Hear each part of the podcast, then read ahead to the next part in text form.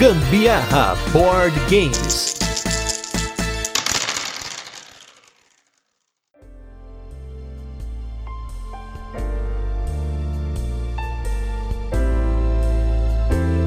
Fala galera, beleza? Aqui é o Gustavo Lopes. E eu sou a Carol Guzmão. E esse é mais um episódio do Gambiarra Board Games, o seu podcast de boinha sobre jogos de tabuleiro que faz parte da família de podcasts Papo de Louco. E nesse 26 episódio de resenhas, quem vai ver mesa é o primeiro protótipo independente que a gente recebeu aqui no podcast, um jogo de rolagem e alocação de dados no seu mais puro formato, direto ao ponto, mas com aquele twist para te quebrar as pernas, o jogo Dice Colors. Mas antes, vamos para os recadinhos da semana e logo a gente volta com a nossa resenha, onde a gente apresenta o jogo, comenta como ele funciona e depois passamos para as curiosidades, a nossa experiência e a nossa opinião. Essa semana, como a gente vai ter dois episódios do podcast, a gente vai deixar as jogatinas da semana para o outro cast e nesse episódio de hoje, a gente vai comentar sobre os jogos que nós jogamos no 56º Board Game São Paulo, evento aí que é apoiador aí do Gambiarra Board Games e também comentar sobre umas novidades aí que a gente viu por lá.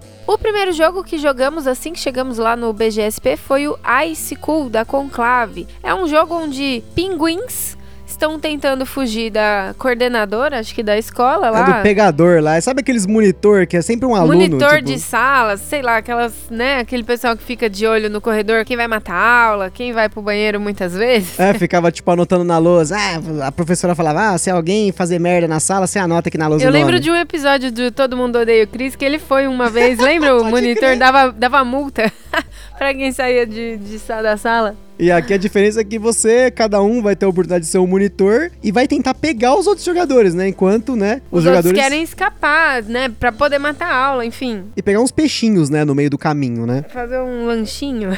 é, é um jogo diferente, é um jogo de peteleco. Acho que é o, o, segundo jogo de peteleco que a gente jogou até hoje, né? O primeiro foi o Die Die Die. Foi né? bem legal aquele jogo. Também bom. a gente jogou no BGSP. E a gente até recebeu uma pergunta lá no nosso Instagram, do nosso ouvinte, o Rafael Camini, que perguntou se vale a pena pagar o preço dele por um jogo de peteleco. Se eu não me engano, esse jogo aí vai estar na faixa de uns 200 reais. E olha, eu acho que compensa, assim, porque é um jogo muito divertido. É um jogo que cresce na mesa, assim, foi muito legal, assim. É, é um jogo para você jogar em pé, obviamente, né? A gente não conseguiu jogar Sim. sentado, né? É, eu vou dar uma sugestão, minha gente. Vocês cortem as unhas antes de jogar, porque é muito difícil dar peteleco com unha comprida. É, muito que foi ruim. o meu caso. Fiquei em último lugar. Outro jogo que a gente jogou lá foi o Lhama da Paper Games, um jogo que eu estava super ansioso para jogar. Eu não costumo assistir gameplays na internet. Não, não acho muito legal. Prefiro ir lá e jogar o jogo, né? Às vezes sim, né? Mas são casos raros e o Lhama foi um desses casos que eu tava super empolgado para jogar e a gente acabou assistindo um gameplay. Foi um jogo muito legal.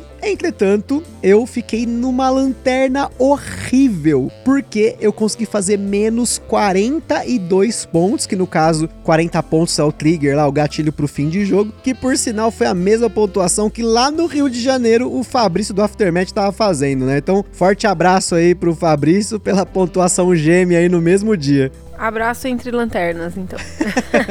e por sinal, só um comentário: quem ficou em primeiro lugar, que foi o Rafael, ele fez só quatro pontos negativos. Tipo, eu fiz 10 vezes errado. É, isso foi muito bom. Eu fiquei em segundo lugar, mas acho que eu tava com 18 pontos, uma coisa assim. Ah, eu não lembro. Só ia olhar no BG Stats. Não aqui. me lembro. É, a gente jogou também um outro protótipo pela Tiki Games, que é o Witchland. É, então, esse já foi um jogo muito pesado pra gente jogar lá. A gente não costuma jogar jogos, assim, em eventos que tem mais de uma hora de duração, mas eu vou te falar que como eu tava muito empolgado para jogar o Witchland já tem um bom tempo, que eu tava acompanhando eles aí pelo Facebook, pelo Instagram, a gente arriscou a partida levou aí duas horas, com pelo menos uma meia hora de explicação. E é um jogo bem intenso, assim, tem bastante coisa para você acompanhar. Até algumas coisas que a gente tava comentando depois que poderiam ser até modulares, assim, expansões para você pôr no jogo, se você quiser, para dar uma enxugada na primeira partida, né? Mas de qualquer forma, assim, eu me diverti muito jogando esse jogo. É um jogo que você produz poções para tentar atacar uns bichos, né? Uns monstros. E você tem também uns camponeses que estão tentando te ferrar, né? É tipo Witcher, né? Você é um bruxão que ninguém curte e tá tentando lá é, É, mas eu, eu né? acho que, na verdade,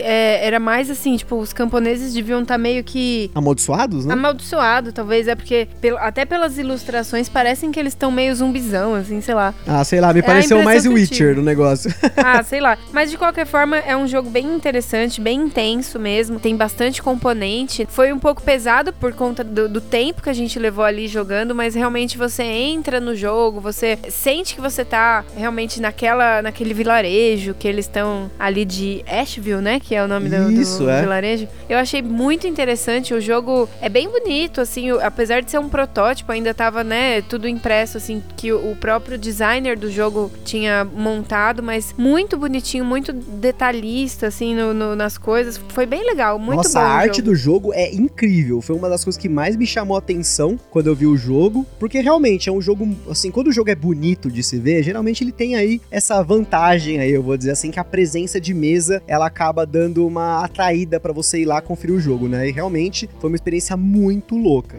Nosso último jogo lá no BGSP foi o Copenhagen, que será um lançamento futuro aí da Calamity. Foi um jogo muito doido também, né? Apesar de ser muito rápido, né? Acho que a gente não levou 15 minutos jogando o Copenhagen, né? Foi muito rápido. Ele é um jogo, me lembrou bastante o Scarabia, né? Aquele que parece tipo um Tetris, você tem que ir montando a, cena lá, tá? É muito legal, gente. É um jogo que é do tipo que me agrada, sabe? Aqueles que de montar cenário assim, joguinho rápido, eu curti pra caramba, foi bem e pra, interessante. pra não falar, fazer canelada, eu olhei aqui, a gente levou 34 minutos pra jogar o jogo. É que a gente tava assim, tão na ânsia de jogar o jogo, né? E até porque tinha uma mesa que tava jogando antes que tava demorando infinito pra gente jogar, né? É, mas é, é que tem que considerar que lá no BGSP vai família, enfim, vai crianças. E aí, esse jogo antes da gente estava sendo jogado por uma família. Então tinha criança, né? Que é, às vezes tem um pouquinho mais de dificuldade de entender as regras, né? Então, Sim, às vezes tá comendo junto, não tá prestando atenção, é, é- é acontece, né? é, não, mas de qualquer forma foi bem interessante. Enquanto a gente aguardava pelo Copenhagen, a gente aproveitou que eles estavam ainda com a mesa ocupada, a gente foi comer. Agora, inclusive, lá tem uma sanduicheria que é uma delícia. Nossa, realmente, a Game Vault tá de parabéns aí. Eu peguei um sanduíche lá de. Era um sanduíche de carne de porco lá, com uma cebola, um picles de cebola. Nossa, tava muito bom. delícia. O meu foi de costela, tava bom também. Nossa, sensacional. Delicioso. E vem sorvete, vem salgadinho, refri, delícia. Então a gente acabou esperando lá e jogou e foi muito legal. Eu espero que realmente chegue logo o jogo pela Calamity e a gente conseguiu completar aí todos os jogos da Calamity que estavam no evento, que no caso era o Copenhagen, o Treasure Hunter e o Maharani, todos os três a gente já falou aqui no podcast. Por fim, também, infelizmente, por, até por conta de tempo, né, porque o, o local tava bem cheio, né, o evento ele acaba bombando muito, a galera tá curtindo pra caramba e como ontem foi feriado aqui em São Paulo, no dia do BGSP, né, 25 de janeiro, aniversário de São Paulo, então tinha muita gente. Infelizmente a gente não rolou de testar o Elétrica da Guri Games, que era um jogo que eu tava super empolgado pra jogar. A gente espera aí que quem sabe a gente consiga jogar ele numa outra oportunidade, ou até, quem sabe, receber a ele aqui no nosso podcast pra fazer aquela resenha detalhada, aquela análise completa. Mas ele é um jogo também é, muito legal de colocação de peças, você, tem que montar uma rede elétrica tal, é muito legal. Também não rolou de testar o Grafito, que tava por lá, o Card Narok, e nem o novo protótipo da Cordilheira Games, que já fez o Alhumbra, que é um jogo que a gente testou no ano passado, ou retrasado, eu realmente não lembro quando foi, que é um jogo muito legal, com uma mecânica bem bacana de você lutar um contra o outro com umas balas, assim, é um negócio bem legal. Tem até um track de vida, assim, eu, eu achei bem bacana. E também a gente não conseguiu testar o Sky Tier da Precisamente Games novamente. Eu acho que ele é um jogo que ele demora um pouco, assim, pra um evento. Talvez se ele tivesse num modo demo ali, que nem aconteceu de outros jogos que a gente jogou lá, que foi feito o modo demo, como foi o caso do Spirit Island, que a gente jogou assim, o México. Foram jogos que ele tem uma parte do jogo, você só experimenta o jogo, né? Se você quiser, gostou, depois vai lá e compra e joga, né? Ou até vai numa loderia pra jogar. E por fim, a gente conferiu um lançamento aí que provavelmente vai ter logo logo um financiamento coletivo, que é da Tabletop Master Game, que são peças artesanais modulares e até empilháveis, né, Pra você armazenar componentes e tal. Aqui a gente, vocês sabem muito bem nos, nas fotos aí do, do nosso Instagram, vocês devem ver a gente utilizando aquelas bandejinhas de shoyu. Eles têm umas paradas muito loucas de madeira muito top. E eles estavam fazendo umas fotos por lá e a gente acabou trocando uma ideia com o Luciano, né, da Tabletop top, que deu uma boa explanada pra gente de como eles serão. Vai ter uns componentes pequenos, eles vão ser vendidos por unidades, então você vai poder comprar bandejinhas individuais, umas maiores, tem umas que são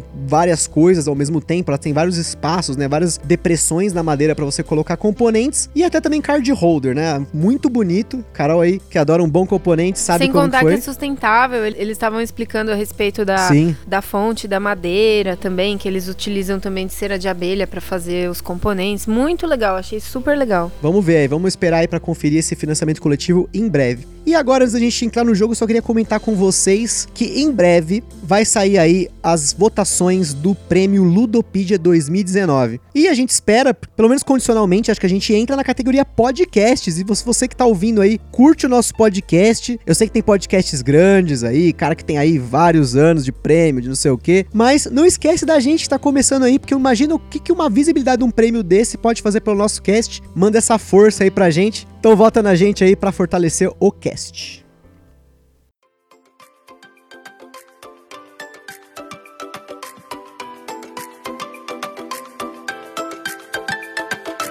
O Dice Colors é um jogo de 2 a 6 jogadores lançado de forma independente em 2017, com apenas algumas cópias pelos designers Thales Vac e Maurício Bachega. Sei lá como pronuncia. Acho que é Maurício Bachega, Bachega, né? O nome importado, né? Deve ser italiano, talvez. Com partidas que duram de 20 a 50 minutos, dependendo de quantos jogadores estão arriscando e conseguindo obter as cartas mais pesadas.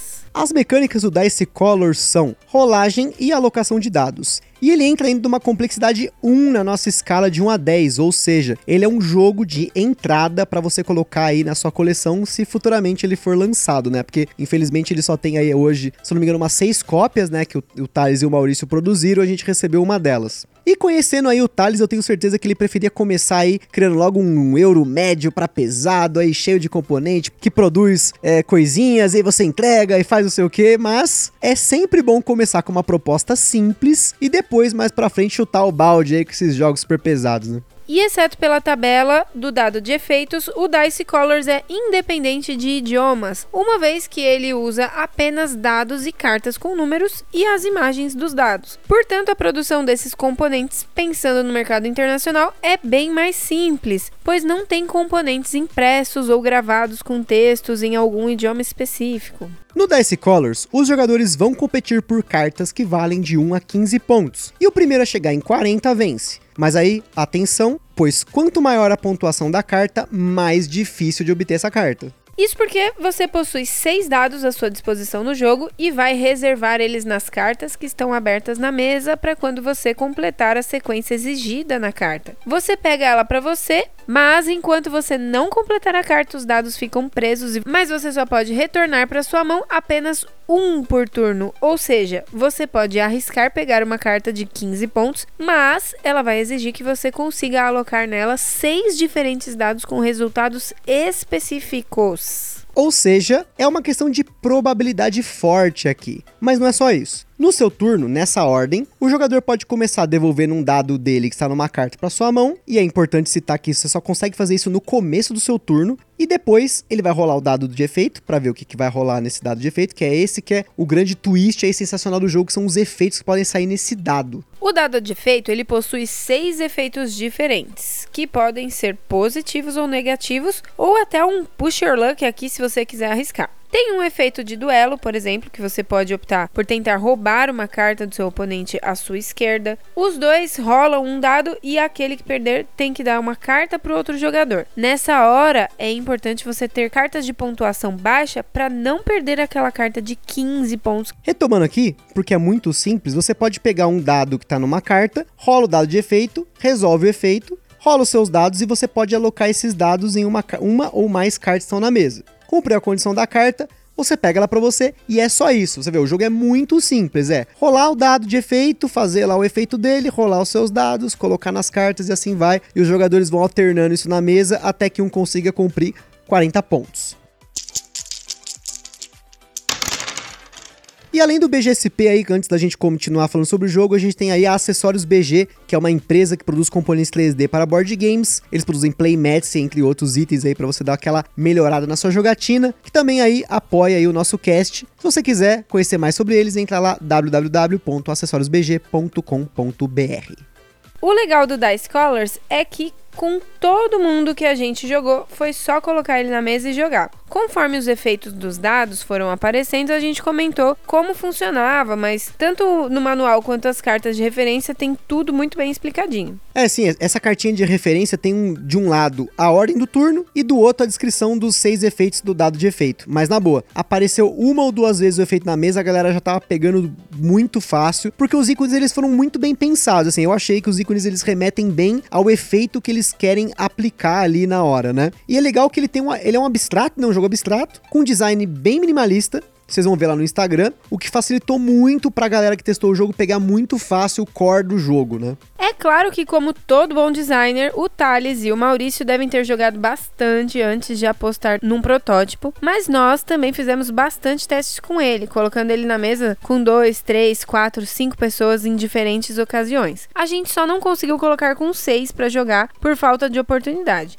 E ele rodou bem com todas essas quantidades de jogadores. E a duração do jogo variou mais por conta da galera apostar nas cartas mais pesadas do que pela quantidade de jogadores. Porque o tempo de espera para jogar o seu turno, de novo, ou downtime, né, pra galera mais pro aí por aí, é bem pequeno. Os meus turnos, pelo menos, não levavam mais do que 30 segundos, porque quando chegava na minha vez, eu só dependia do que ia sair no dado de efeito para poder jogar. E outra, essas cartas que pontuam pra caramba são arriscadas. Às vezes você fica aí 4, 5 turnos ou mais tentando caçar o último dado mas dependendo do que sair no dado de efeito facilita bastante, porque tem um efeito lá que você pode rerolar ou modificar o resultado do dado, mas também, né, obviamente você também pode perder dado ou não acertar e ficar preso, né? Por isso que a gente falou até em outros casts que a gente já comentou que a gente jogou o Dice Colors em outros casts. E a gente comentou sobre o Dice Colors ele ser bem punitivo, porque você tá arriscando lá na hora de você jogar o dado e de, se você tá alocando seis dados com resultados específicos, pode dar uma zica e vários turnos e você não conseguir pegar esses resultados certinhos para poder alocar na carta, né? Eu achei um um jogo bastante simples, não tem segredo nenhum, é só realmente rodar dado e, e alocar e contar com a sorte, né?